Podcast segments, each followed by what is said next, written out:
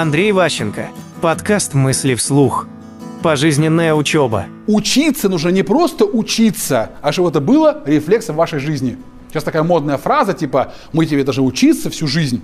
Вот если вы способны переживать ошибки, и вам это не больно, значит, у вас есть рефлекс научения. Вы в конце концов освоите новую профессию, новые знания, новые умения преодолеете, потому что вам ошибаться не больно и не стыдно. Вы готовы перенести там позор и какие-то всякие мифические ужасы от того, что вы ошиблись, вы это преодолеете и доберетесь, куда вы хотели. Нас останавливает наши ожидания. Боже мой, что обо мне подумают, я, наверное, тупой, я будут смеяться. И мы просто ничего не делаем.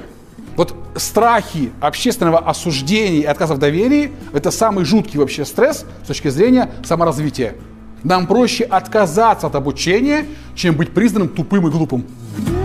Мысли вслух. По материалам курса Андрея Ващенко «Личная эффективность».